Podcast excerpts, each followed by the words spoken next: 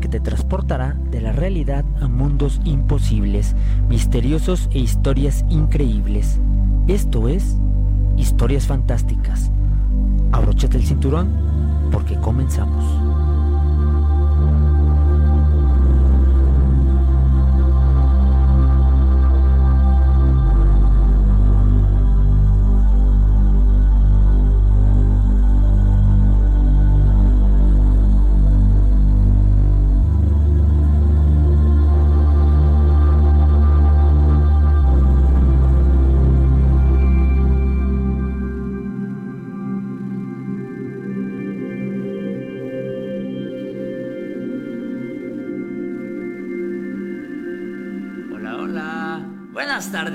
Soy Miguel Nava, el piloto de esta nave. A lo largo de mi corta vida he recopilado una serie de historias que quiero contarte.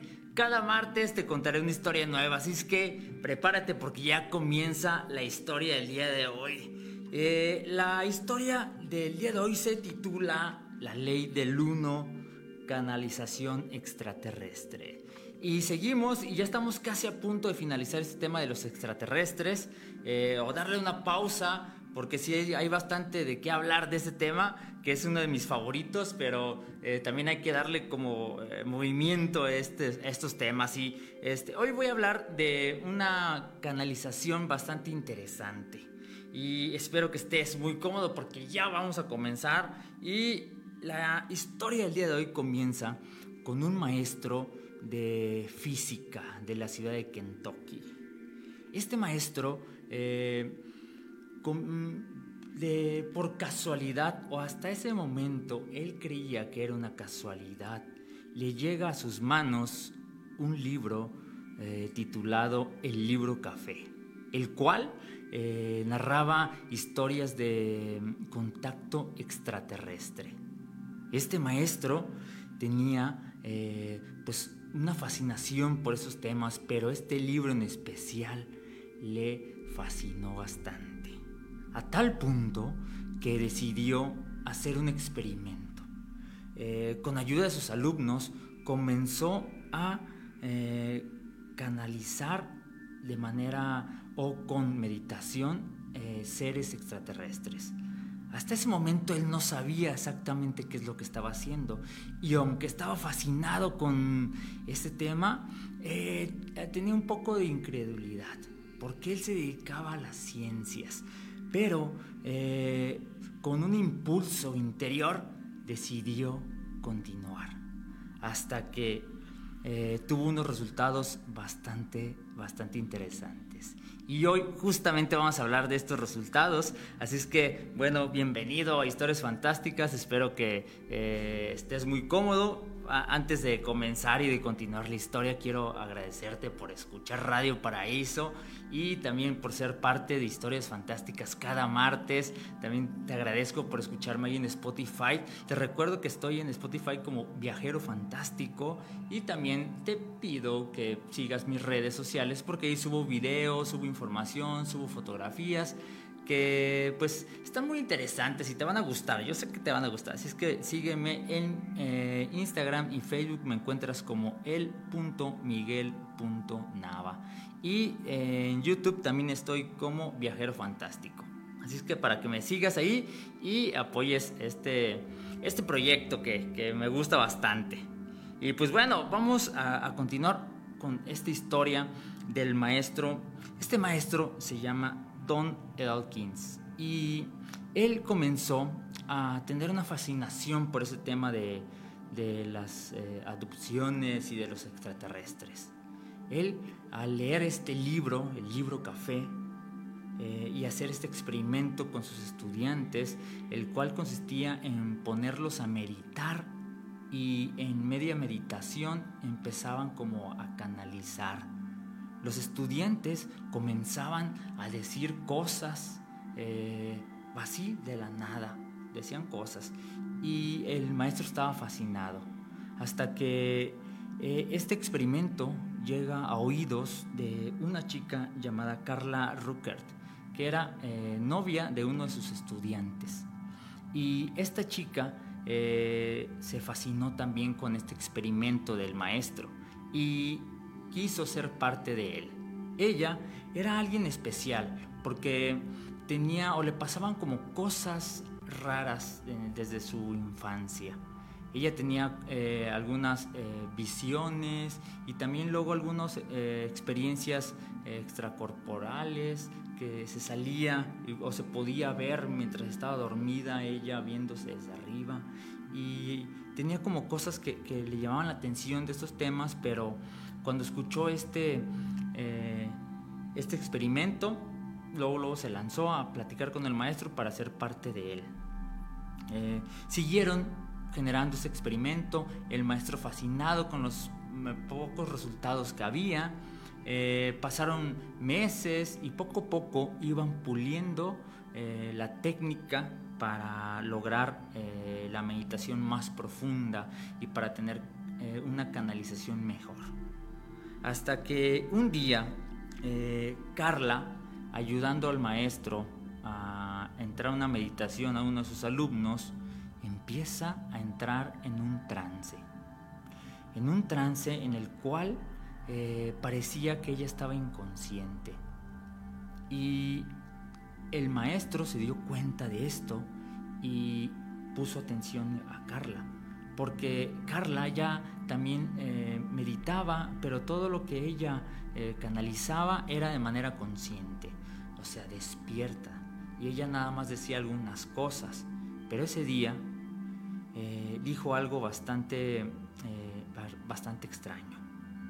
Dice con una voz que no parecía la de Carla, dice, hola, yo soy Ra. Y el maestro se sorprendió muchísimo. Intentó hablarle a Carla, pero Carla no parecía responder, no parecía estar escuchando. Entonces él eh, pensó que algo interesante se estaba formando acá. Y empezó, al darse cuenta de esto, empezó a tomarle más atención a Carla. Y empezó a dejar a sus estudiantes un poco a sus eh, meditaciones y se enfocó directamente en Carla. Eh, ella comenzó a tener contacto con un ser que se llamaba o se llama Ra.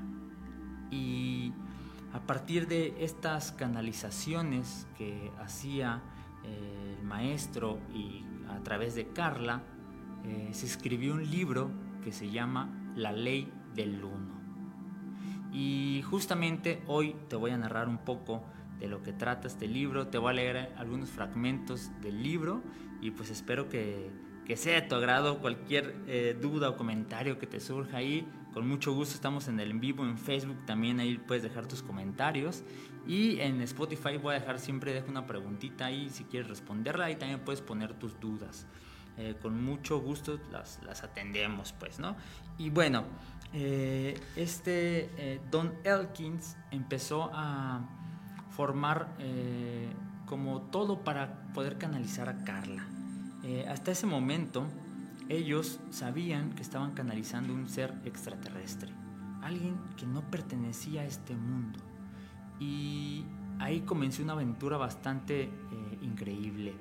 Un día el maestro junto con Carla expusieron este proyecto que tenían y llegó a, los oídos de, otro, chico que también estaba entusiasmado por estos temas y se les une a su equipo. Entonces los tres dedicados eh, a, esto, se dejan eh, llevar de lleno a, este, estas canalizaciones. Y eh, el libro está dividido por sesiones. Cada una de las sesiones em, hacen una meditación con Carla y el, personaje que se hace llamar Ra habla a través del cuerpo de Carla y Don Elkins va haciendo preguntas mientras eh, el otro chico está meditando todo el tiempo, mandándole eh, palabras de amor y buena energía a Carla. Y eh, todo esto es grabado en, un audio. Todo esto sucede en el año de 1981. Y bueno, y ahí va las partes de las sesiones para que, para que te eches ahí algo bastante interesante porque mm, trae información muy, muy, este, muy importante, muy extraña también y que mm, cuando conoces un poco el trasfondo, eh, como que te hace pensar bastante. A mí me hizo pensar bastante eh, este, este libro de, o esta ley del uno. Y bueno, eh, seguramente has de preguntarte o has de conocer a este personaje de Ra o te suena a alguien conocido Ra. Ra es o fue uno de los dioses egipcios, era el dios del sol. Para los egipcios era uno de los dioses más importantes, si no es que el dios más importante. Él, él era la fuerza del sol, pero también creían que era el sol mismo. Entonces a lo largo de las sesiones, Ra comienza a explicar todo esto, todo esto que vivió eh, en esa época y cómo ha sido su proceso mientras ha visto eh, avanzar a la humanidad. Y en una de estas sesiones, eh, justamente cuando menciona que es Ra y le preguntan que si es Ra el dios egipcio, él dice que, sí, es, que sí es él, pero dice algo bastante, bastante curioso. Dice que no es un ser, sino es un cúmulo de conciencias. O sea, son varios seres que eh, hacen a un ser superior llamado Ra. Y eh, dice también que cuando vino aquí a la tierra en, ese tiempo de los egipcios, vino a entregar una información. Y justamente era la información de la ley del uno pero, ¿qué es la ley, la ley del uno? Eh, en palabras muy básicas y muy sencillas, resumiéndolo en pocas palabras, la, ley del uno es eh, que todos los seres, todas las cosas, son, somos un solo ser. Todo está unido. Y él vino a dar este mensaje, pero dice también que las personas de ese, de ese entonces no lo, no lo entendieron y los gobernantes se aprovecharon de esta información y la hicieron suya solamente. Y eh, se aprovecharon de esta información para su beneficio. Y por eso dice que se tuvo que ir y estaba esperando como el momento ideal para poder transmitir esta información a personas que pudieran eh, pasarla a la mayor cantidad de personas. Y es aquí cuando entra Tom Elkins, el maestro de física, que empieza a experimentar con estas, eh, pues estas meditaciones. Y bueno, voy a empezar a narrarte las, las primeras partes. La primera ah, parte del libro, que es la sesión 1 y 2, Ra comienza a explicar de qué manera tienen que canalizar. Les comienza a decir eh, que la mm, Carla, la que va a ser el vehículo por el cual se va a comunicar Ra, tiene que estar en cierta posición, tiene que tener ciertos elementos a su alrededor, en la, en la parte como de la cabecera donde está ella acostada, para que la canalización sea más directa. Entre ello, entre estas cosas que tiene ahí, eh, que, que debe tener Carla, hay un vaso, un vaso con agua, el cual horas antes, los tres tienen que decirles eh, palabras positivas y palabras buenas hacia Carla, al agua, ¿no? Y como si la cargaran de estas palabras, ¿no? Y la dejan ahí. También eh, tienen que meditar horas antes para poder canalizar. Y les dice que tiene que estar su cuerpo um, hacia cierta este, latitud o ciertos grados y que así va a ser la mejor eh, forma de canalizar les empieza a explicar todo el procedimiento en la primera y segunda sesión de cómo eh, se tiene que hacer y también les explica qué es lo que eh, está haciendo Ra, por qué está haciendo esto, ¿no? Y él les dice que es justamente para transmitir una información y que no quiere que se le malinterprete, que no quiere que entiendan que es una información de un extraterrestre que viene a decirles a los humanos cómo vivir dice que no quiere que se vea como si él fuera un como si ellos fueran unos seres superiores o como si fueran dioses. Él dice que todos somos uno. Siempre recalca eso, todos somos uno, todos somos lo mismo. Y eh, comienza a explicarles la manera en, la sesión 1 y 2. Eh, algo interesante, también otra de las cosas que, que, dice o que pide Ra es que haya un incienso. Eh, y hay unas palabras que utiliza de una manera como muy chistosa o extraña. A mí, me causan bastante risa cuando las estaba leyendo. Es, mm, una es que se refiere a Carla como el instrumento. O eh, cuando le dice de una forma cariñosa, le dice al rack, que es Carla al revés. Y eh, para referirse a, los, a nosotros, los humanos, eh, Ra se refiere como complejo, cuerpo, mente, alma. Ah, para él, un humano es complejo, cuerpo, mente, alma.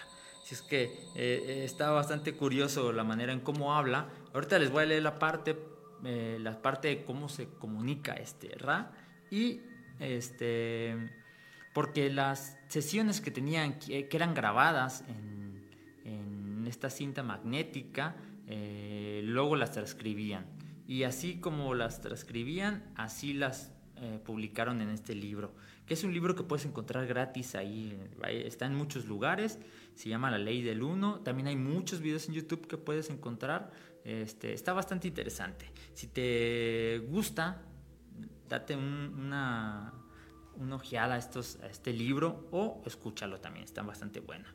Y bueno, eh, después en la sesión número 4 empieza a hablar de algo bastante interesante porque empieza a hablar sobre, sobre las pirámides y sobre cómo fueron diseñadas y cómo fueron construidas y para qué fueron construidas.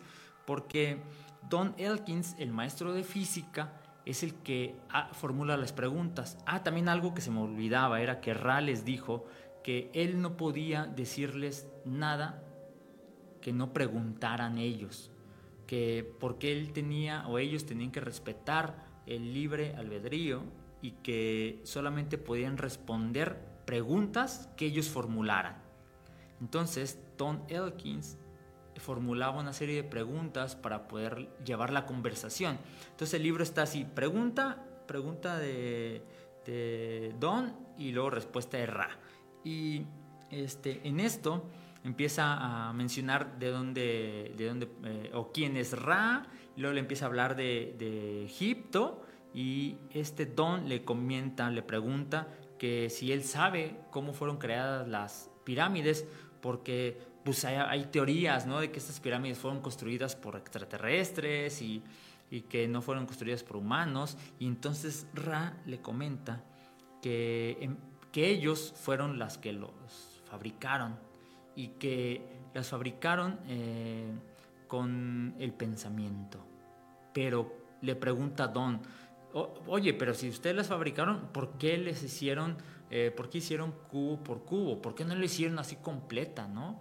Eh, a lo que Ra responde que tenía que ser de un modo que no pareciera que fuera de otro mundo, que encajara con el diseño que había aquí en la Tierra, que fuera algo que todos pudieran ver y sí se maravillaran, pero que entendieran que era construido pues aquí. Y le pregunta que para qué servía y Ra les informa que era para canalizar el, al ser y llegar a conocer la ley del uno, que era como una forma de expandir la conciencia, que era como una especie de antena que captaba señal, esta señal del ser y la transmitía a las personas que estaban alrededor o que estaban cerca de las pirámides y que así las personas podían expandir su conciencia, ¿no? Y ya luego más adelante habla, habla de más de las pirámides porque dice unos datos interesantes sobre... Eh, ah, también les, le pregunta a este Don, a, a Ra, que si en ese momento, como vieron que los gobernantes aprovecharon de esto, y pues que no era como un tiempo ideal para que ellos llegaran acá a la Tierra, le pregunté que si en ese momento, o sea, en los años 80, ya estábamos preparados como para recibir esto y para hacer otras pirámides, ¿no? A lo cual Ra responde que ya no era necesario, porque dice, en este momento cualquier persona puede expandir su conciencia sin necesidad de pirámides ni de nada, simplemente con el hecho de eh, querer, con el hecho de buscar, puedes tener ahí este, esta expansión de la conciencia. Y bueno, después habla en una sesión, en la quinta sesión de cómo sanar, que para Ra le llama este, eh, tener un desequilibrio y tener, este, habla también de, de, una de las formas para sanar es encontrar la, el equilibrio, dice él. Eh, y lo, lo, dice de la siguiente manera. Dice, cuando tengas un pensamiento, eh, un pensamiento negativo, tienes que pensar en ese mismo momento el pensamiento contrario al pensamiento negativo, o sea, un pensamiento positivo. Pero también si tienes un pensamiento positivo, tienes que pensar el pensamiento negativo a, este pensamiento.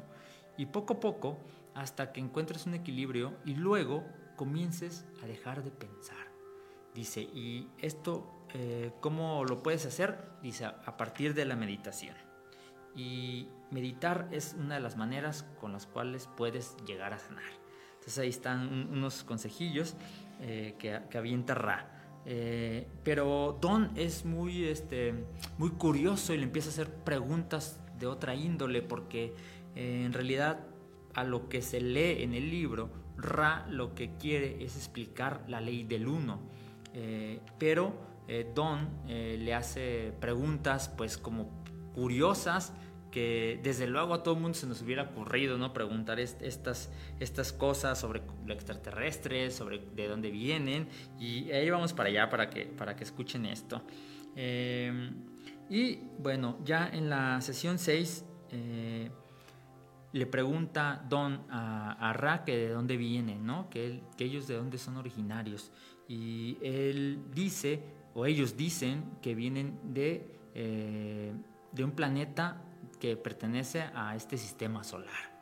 Y luego a veces le responde de una manera como muy, este, muy extraña o muy simple. Y este, Don pues no se queda con lo de le sigue insistiendo, le sigue insistiendo.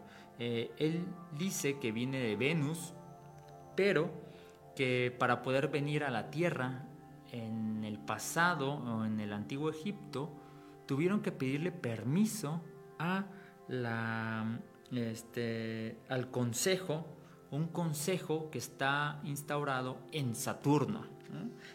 Está en Saturno y este consejo les dio el permiso para poder venir a, transmitir información.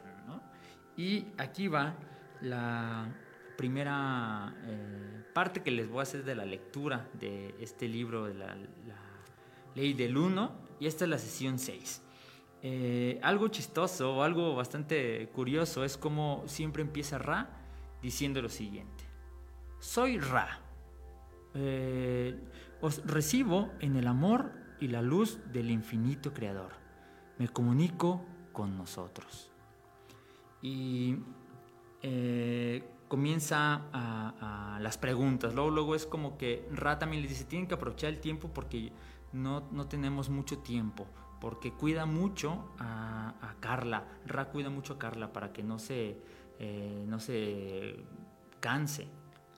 Y bueno, eh, el Don le pregunta o le dice que sigan con lo que estaban eh, hablando el día de ayer, porque hacen una canalización diaria. Y dice Ra, nos parece bien.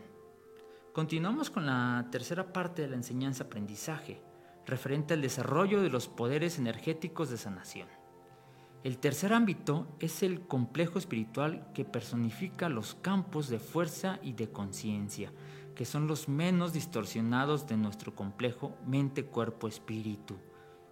La exploración y equilibrio del complejo espiritual es, de hecho, la parte más extensa y sutil de nuestro aprendizaje-enseñanza.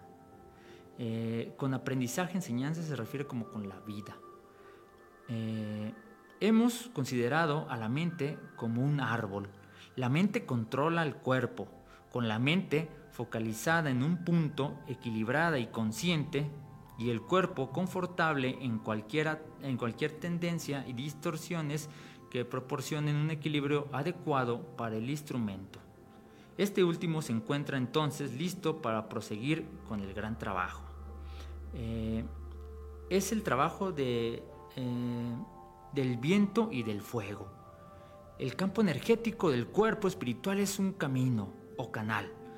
Cuando cuerpo y mente se encuentran abiertos y receptivos, el espíritu puede convertirse en una especie de lanzadera o elemento comunicador a partir de la energía individual, voluntad ascendente de la entidad y a partir de las emanaciones eh, descendientes del viento y del fuego creativo.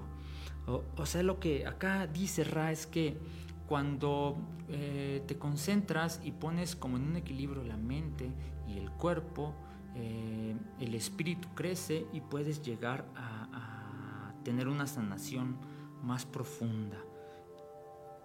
Y porque una de las cosas que Ra intenta es ayudarlos a a que nosotros los humanos sanemos, porque Él dice que estamos distorsionados, que nuestra mente está distorsionada y que por eso tenemos tantos problemas. Eh, y bueno, ahí va una pregunta bastante, eh, que a mí se me hizo bastante interesante.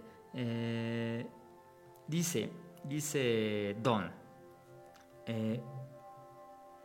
¿cómo realizaste el viaje desde Venus a este planeta? Contesta Ra. Utilizamos el pensamiento. Y Don, ¿hubiera sido posible en aquel momento tomar a uno de los habitantes de este planeta y dejarlo en Venus? ¿Hubiera sobrevivido? ¿Las condiciones de Venus eran favorables para la vida? Para la vida humana se refiere Don.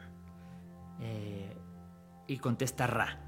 Las condiciones de tercera densidad no son favorables para nuestra forma de vida en esa esfera planetaria, pero la quinta y la sexta dimensiones son bastante propicias para la actividad de crecimiento, aprendizaje, enseñanza en ella. O sea, él, le dice, no, un cuerpo humano no puede sobrevivir en, ese planeta. Y, y Don le pregunta, ¿cómo pudiste hacer la transición desde Venus? Porque se queda como eh, pensando, porque le responde nada más que habían viajado eh, con la mente, ¿no? Y le dice, ¿cómo, ¿cómo hiciste esa transición desde Venus? ¿Tuviste que cambiar nuestra dimensión para caminar sobre la Tierra? Porque dice Ra que él está en la cuarta densidad, en la cuarta y quinta densidad, y que aquí en la Tierra estamos en la tercera densidad. Y entonces le responde eh, Ra. Eh, recordáis el ejercicio del viento. La disolución en la nada es la disolución en la unidad, pues no existe la nada. Desde la sexta dimensión podemos manipular, mediante el pensamiento, la infinidad inteligente presente en cada partícula de luz o luz distorsionada, de modo que pudimos revestirnos de una réplica visible en tercera densidad de nuestro complejo mente-cuerpo-espíritu de sexta densidad. El consejo que guarda a este planeta nos permitió llevar a cabo ese experimento. Y Don le, pregunta, ¿dónde está ese consejo? Eh, Ra responde, el consejo se localiza en la octava dimensión del planeta Saturno, que ocupa una zona que en nuestros términos de tercera dimensión conocen como los anillos. Y Don le pregunta, ¿hay individuos similares a los que se encuentran en la Tierra en cualquier otro de los planetas de nuestro sistema solar? A lo que Ra responde, la información solicitada es relativa, el espacio-tiempo actual o a la continuidad del espacio-tiempo. Eh, Dice eh, Don, ambos, contéstame ambos. En un, en un tiempo, espacio determinado, en nuestro pasado, existió una población de seres de tercera densidad en un planeta que se encontraba en nuestro sistema solar. Ese planeta ha recibido diversos nombres, eh, diversos nombres. El complejo vibratorio de sonidos que utiliza más comúnmente es Maldek. Esas entidades, tras destruir su esfera planetaria, se vieron obligadas a encontrar refugio en esta tercera densidad, que es la única de nuestro sistema solar que en su tiempo-espacio es favorable para la vida y capaz de proporcionar las lecciones necesarias para disminuir su distorsión de mente-cuerpo-espíritu respecto a la ley del uno. Y Don inquieto porque pues quería saber cómo, cómo es posible ¿no? que, llegaran entonces acá, porque decía que había vida en otro planeta que fue destruido y ahorita en la actualidad solamente la, Tierra podía albergar el tipo de vida que, tenemos nosotros, ¿no? dice, ¿cómo llegaron aquí? Le pregunta Don. Llegaron a través del proceso de la cosecha y encarnaron mediante los procesos de encarnación desde nuestras esferas superiores en esta densidad. Dice Don, ¿cuánto hace de ello? Eh, responde Ra, tengo dificultades para la comunicación con este instrumento. Debo intensificar su estado. Y se detiene un momento Ra. Dice, esto ocurrió hace aproximadamente 500.000 de nuestros años. Don dice, entonces, ¿toda la población humana de la Tierra proviene de Maldek? Ra responde, esta es una nueva línea de indagación que merece un lugar propio. Muchos de los que fueron cosechados hacia nuestra esfera desde la esfera conocida antes de su disolución por otros nombres, pero para nuestras gentes con el nombre de Maldek, encarnaron en el interior de la superficie de nuestra Tierra, en lugar de sobre de ella. La población de nuestro planeta incluye numerosos y variados grupos cosechados desde otras esferas de segunda dimensión y del ciclo de tercera dimensión. De ningún modo eh, son una sola raza o tenéis un solo pasado u origen. La experiencia que, que comparten es única en esta continuidad de tiempo y espacio. Y escuchen cómo, cómo se refiere este, Ra, cómo es que se comunica, porque no, no tiene como las palabras este, como si fuera un humano, ¿no? Eso lo hace como interesante e, y bastante chistoso. Eh, dice, eh, eh, pregunta Don, creo que sería adecuado descubrir cómo actúa la ley del uno en la transferencia de seres a nuestro planeta y cómo tiene lugar la cosecha. Sí, porque decía, pues cómo la cosecha, ¿a qué se refiere, no? Mm, la ley del uno afirma simplemente que todas las cosas son una, que todos los seres son uno. Existen ciertos comportamientos y formas pensamiento en consonancia con la comprensión y la práctica de esta ley. Aquellos que, al finalizar un ciclo de experiencia, demuestran grados de distorsión de esa comprensión de pensamiento y acción, son acogidos por su propia elección en la distorsión vibratoria más confortable para su complejo mente, cuerpo, espíritu. Ese proceso es protegido o vigilado por seres protectores y custodios, que estando muy cercanos a la ley del uno en sus distorsiones se dirigen hacia el servicio activo. Eh, o sea, lo que dice Ra es que para poder eh, pasar a, otra dimensión o como para poder cambiar de dimensión, tienes que estar eh, de acuerdo a la ley del uno y tener distorsiones que sean favorables para tu beneficio. O sea, es como si estuvieras limpio, como si no eh, generaras este, eh, karma, como si tuvieras un camino recto, eh, bondadoso, pero que tampoco juzgaras, que tampoco te creyeras de más, que estuvieras de acuerdo, de acuerdo a la ley del uno. Y así es la manera en cómo eres como de cierta manera cosechado y mandado a otra, este, a otra dimensión que tú eliges y que es la que te corresponde, o sea, tú decides a cuál irte, ¿no? Entonces ahí le comento un poco Ra de qué trata eso de la cosecha y va un poco de qué trata la ley del uno y eh, después le pregunta el Don a, Ra. Eh, se ha dicho que algunos de, de las aeronaves en forma de disco que denominamos ovnis proceden del planeta Venus. Algunas podrían ser nuestras o de ustedes, perdón, algunos podrían ser de ustedes. Y Ra responde. Hemos empleado los cristales para muchos fines.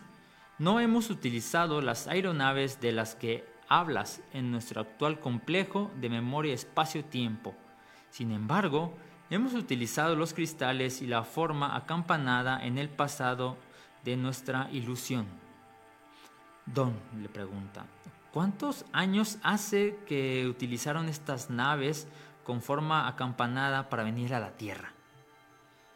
Ra responde, hace 18.000 de, de sus años visitamos a sus pueblos, pero no aterrizamos. Después regresamos hace 11.000 años.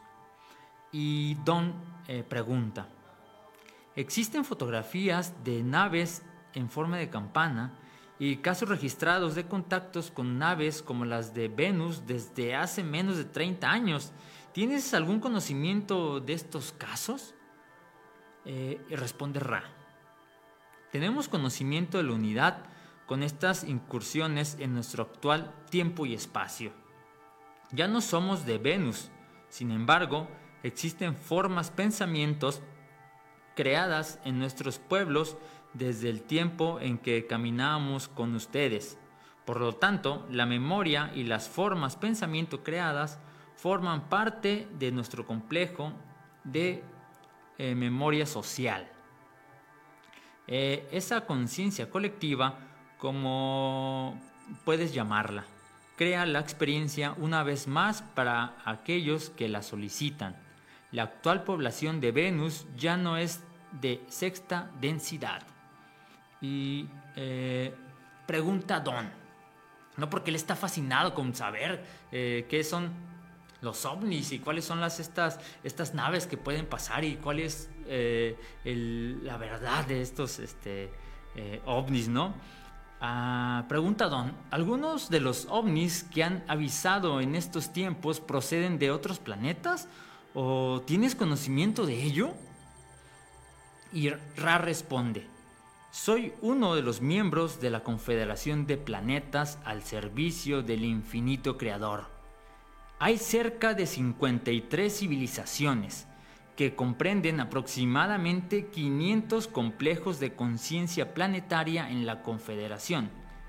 Esta confederación incluye aquellos de nuestro propio planeta que han superado eh, la tercera dimensión, a entidades planetarias de nuestro sistema solar y a entidades planetarias de otras galaxias.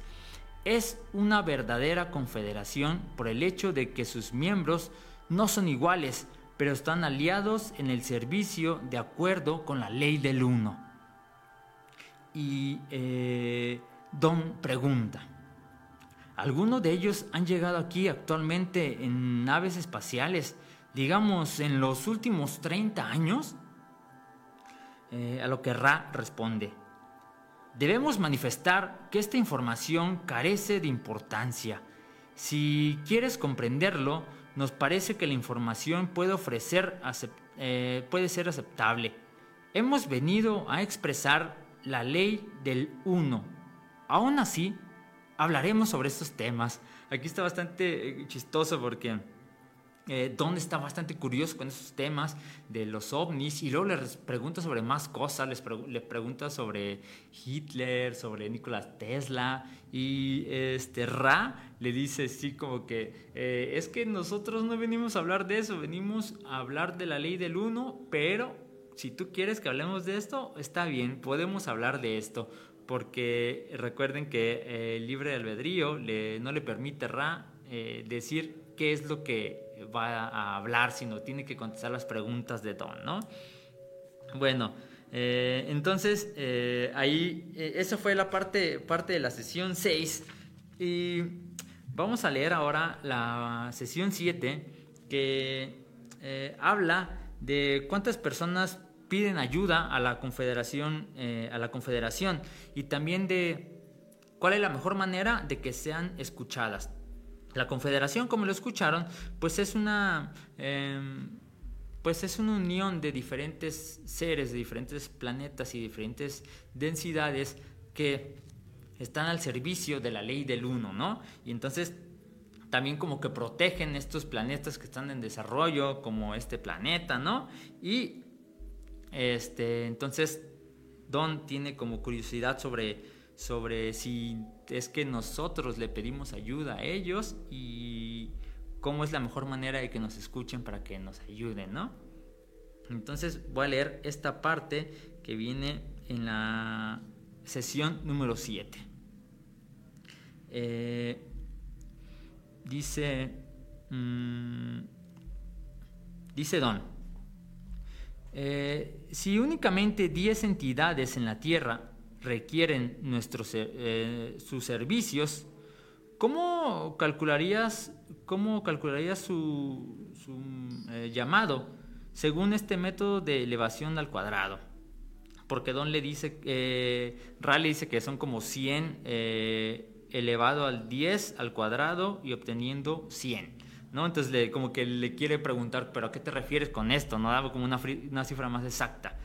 Y este, Raleigh dice, no es fácil transmitir el resultado, es 1012 aproximadamente. En ocasiones, las entidades no están totalmente unificadas en su llamamiento, por lo que el cuadrado es ligeramente menor. Por tanto, se produce una pérdida estadística durante ese intervalo, durante ese intervalo de llamamiento. Sin embargo, quizás podéis ver eh, mediante esta información estadísticamente corregida cuál es el mecanismo de elevación al cuadrado a lo que eh, Don todavía como que dice, no, pues dime una cifra, ¿no? Porque no te estoy entendiendo, Ra. Y le dice Ra, bueno, eh, personalmente recibo el llamamiento de 352 mil. La Confederación, en su espectro total de complejo entidades, recibe el llamamiento de 632 mil de nuestros complejos mente, cuerpo y espíritu. Se han redondeado esas cifras, dice, dice Ra. Dice, y pregunta Don. Eh, ¿Puedes indicar el resultado de la aplicación de la ley de al cuadrado a esas cifras? Dice, aproximadamente la cifra carece de significado en sentido eh, finito, pues consta de muchos, muchos dígitos. Sin embargo, constituye un gran llamamiento que sentimos y escuchamos en toda la creación como si nuestras propias entidades experimentaran una distorsión hacia un gran e inconsolable pesar. Eso exige nuestro servicio. O sea, lo que dice es que hay muchas personas que piden ayuda, que gritan por ayuda porque la están pasando muy mal acá y que son muchísimos los que piden ayuda y que todo esto lo sienten ellos y que sienten pues, eh, pues mal, sienten un pesar porque saben que acá este, necesitamos ayuda y entonces por eso como que intentan eh, ayudar un poco. Pero también algo interesante es que dice que no pueden ayudar así nada más por, pues, por no más, que tienen que, que pedir permiso a la confederación y que solamente hay un modo de pedir ayuda, eh, de pedir ayuda y de mm, que se te ayude, ¿no? Y este dice eh, Don, tengo una pregunta acerca del consejo. ¿Quiénes lo integran y cómo funciona? Dice, contesta Ra. Los miembros del Consejo son representantes de la Confederación y de aquellos niveles vibratorios de nuestros planos interiores que son responsables de nuestra tercera densidad. Los nombres no son importantes, puesto que no hay nombres. Nuestros complejos, mente, cuerpo, espíritu, requieren nombres y así, en muchos casos, se emplean los complejos vibratorios de sonidos eh, concordantes con las distorsiones vibratorias de cada entidad. Sin embargo, el concepto de nombre no forma parte del consejo. Si se preguntan nombres, trataremos de darlos, pero no todos han escogido nombres. lo, que le dice es que, es que acá ya no necesitamos nombres, no, no se necesitan nombres, eh, todos somos lo mismo y, no hay necesidad, solamente en su mundo necesitan tener un nombre, identificarse con un nombre específico para que eh, te reconozcan, ¿no? Y sientan, y sientan este, como que eres tú el que, al que se están refiriendo, ¿no? Y, y bueno, le contesta, este, le sigue contestando Ra.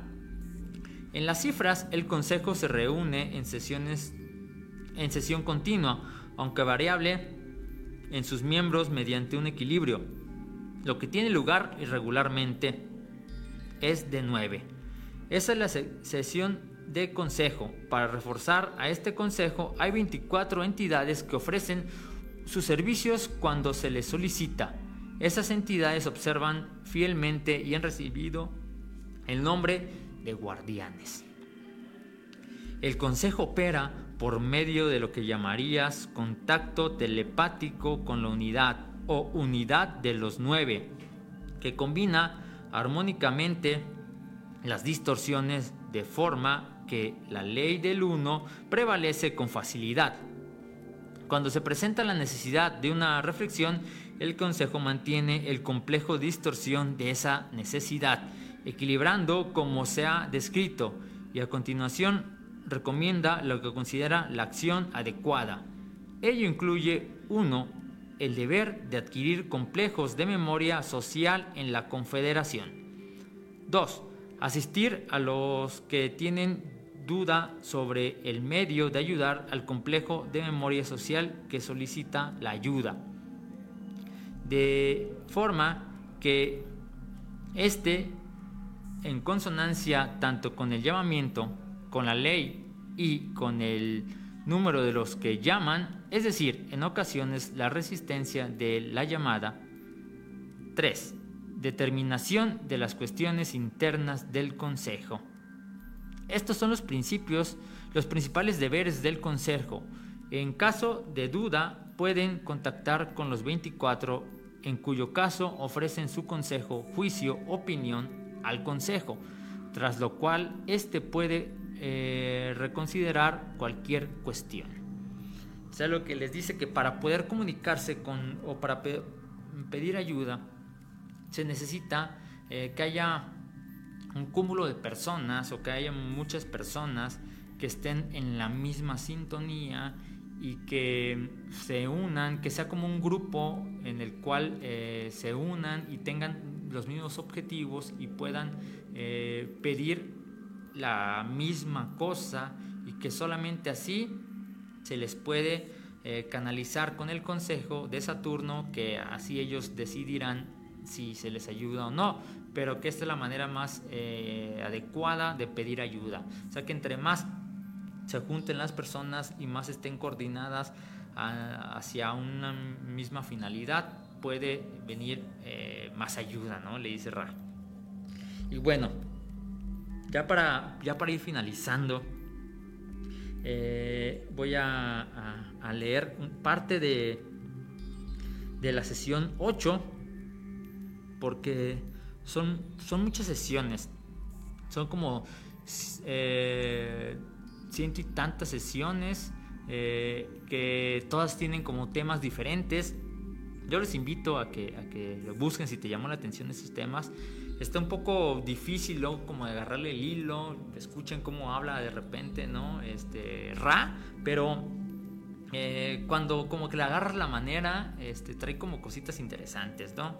Desde luego que está ahí como cada quien eh, decide cómo, cómo, cómo entender esto, ¿no? Desde luego.